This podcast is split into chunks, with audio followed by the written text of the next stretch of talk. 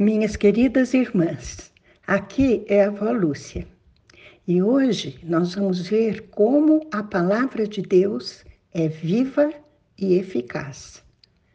Vamos começar lendo Marcos 12, de 24 a 36. E diz assim: Então Jesus os admoestou.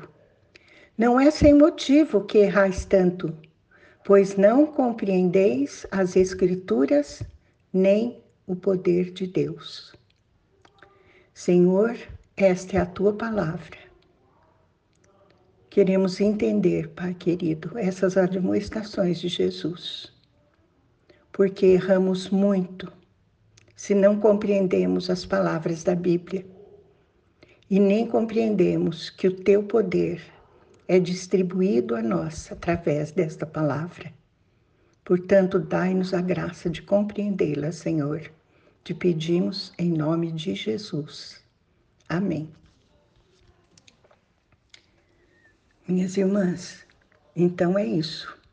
Se nós não temos o hábito de ler a palavra de Deus e ver o que ela está dizendo no momento da nossa leitura, isso significa que temos, que temos que ler devagar, prestar atenção no que estamos lendo, procurando o que o Senhor quer nos dizer através da Sua palavra.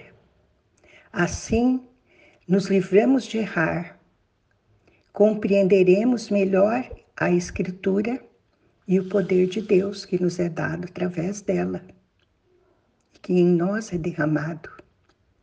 Provérbios 6, 23 diz o seguinte: Porquanto o mandamento é lâmpada, o ensino é luz, e as advertências da disciplina são o caminho que conduz à vida. Vejam que maravilha, minhas irmãs. O mandamento, o ensino e as advertências da disciplina Todas estas coisas estão contidas na palavra de Deus. E diz aqui que o mandamento é lâmpada, que o ensino é luz. É a luz que vem dessa lâmpada. Porque existe o mandamento, mas o ensino contido no mandamento é a luz da lâmpada. E as advertências da disciplina são o caminho que conduz à vida. Por isso, nós não podemos ignorar e nem nos entristecermos quando recebemos advertências e exortações da palavra de Deus. Isso é muito importante. Que nós aceitemos aquilo que o Senhor quer nos falar. Hebreus 4,12 diz: Porquanto a palavra de Deus é viva e eficaz, mais cortante que qualquer espada de dois gumes, capaz de penetrar até o ponto de dividir alma e espírito, juntas e medulas, e é sensível para perceber os pensamentos e intenções do coração. Então é isso, minhas irmãs. Nós sabemos o que é uma espada de dois gumes, né? Ou então uma faca de dois gumes. É aquela que tem a lâmina cortante dos dois lados. Aquela faca que é usada para separar, às vezes, quando se trata da, do, do sacrifício de algum animal, separa os ossos da carne. E aqui diz que a palavra de Deus corta mais do que essa espada de dois gumes, porque ela é viva e eficaz. O que, que ela faz? Ela penetra em nós até o ponto de dividir alma e espírito. O que é alma e o que é espírito? A alma é aquele lugar em nós onde residem a nossa vontade, os nossos pensamentos, e as nossas emoções. É aquilo que forma a nossa individualidade. Aquilo que queremos, aquilo que pensamos e aquilo que sentimos. Mas o espírito, minhas irmãs, é o lugar onde o Senhor habita, onde o Espírito Santo habita em nós, de onde o Espírito Santo nos fala, de onde o Espírito Santo ora por nós, segundo a vontade de Deus, com gemidos inexprimíveis. E daí vem a espada da palavra e separa a alma do espírito.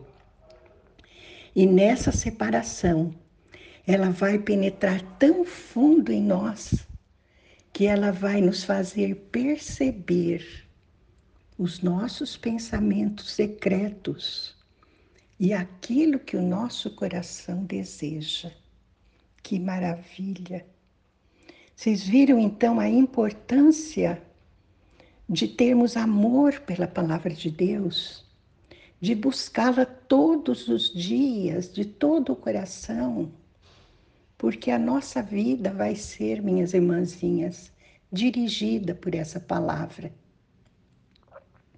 2 Pedro 1, 19 a 21 diz assim: Sendo assim, temos ainda mais concreta a palavra dos profetas. E fazei muito bem em prestar atenção a ela, como uma candeia que brilha nas trevas, até que todo o dia se ilumine e a estrela da alva nasça em vossos corações. Vocês viram, minhas irmãs, que maravilha! palavra dos profetas é a palavra de Deus. E nós temos que prestar atenção a ela. É uma candeia, sabe, que vai brilhando nas trevas. Antigamente, a candeia era aquela luzinha fraca, né, alimentada por óleo, que as pessoas que saíam à noite ou de madrugadinha tinham que levar para iluminar o seu caminho. Aí né? Eles iam usando a candeia até o dia nascer. Quando o dia nasce, o que nós vemos no céu? A estrela da manhã, a estrela da alva. Isso aqui é uma comparação. A palavra de Deus é essa luzinha que a princípio brilha suavemente, ilumina só no lugar onde a gente está, mas depois nós vamos ter a luz do dia, e a estrela da manhã chega um momento que vai nascer em nossos corações. Quem é a estrela da manhã?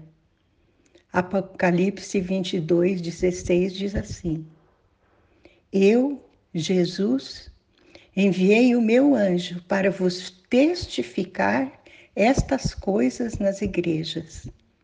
Eu sou a raiz e a geração de Davi a resplandecente estrela da manhã. Jesus é a resplandecente estrela da manhã. Aleluia. Vamos orar.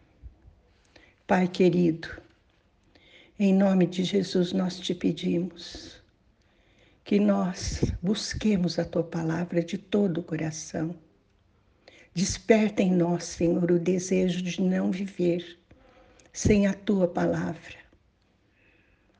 para aprendermos, Senhor, os teus mandamentos, os teus ensinos e as advertências da disciplina. Queremos, Senhor, que o próprio Jesus nasça e viva em nossos corações. Isso te pedimos em nome dele, do próprio Jesus. Amém.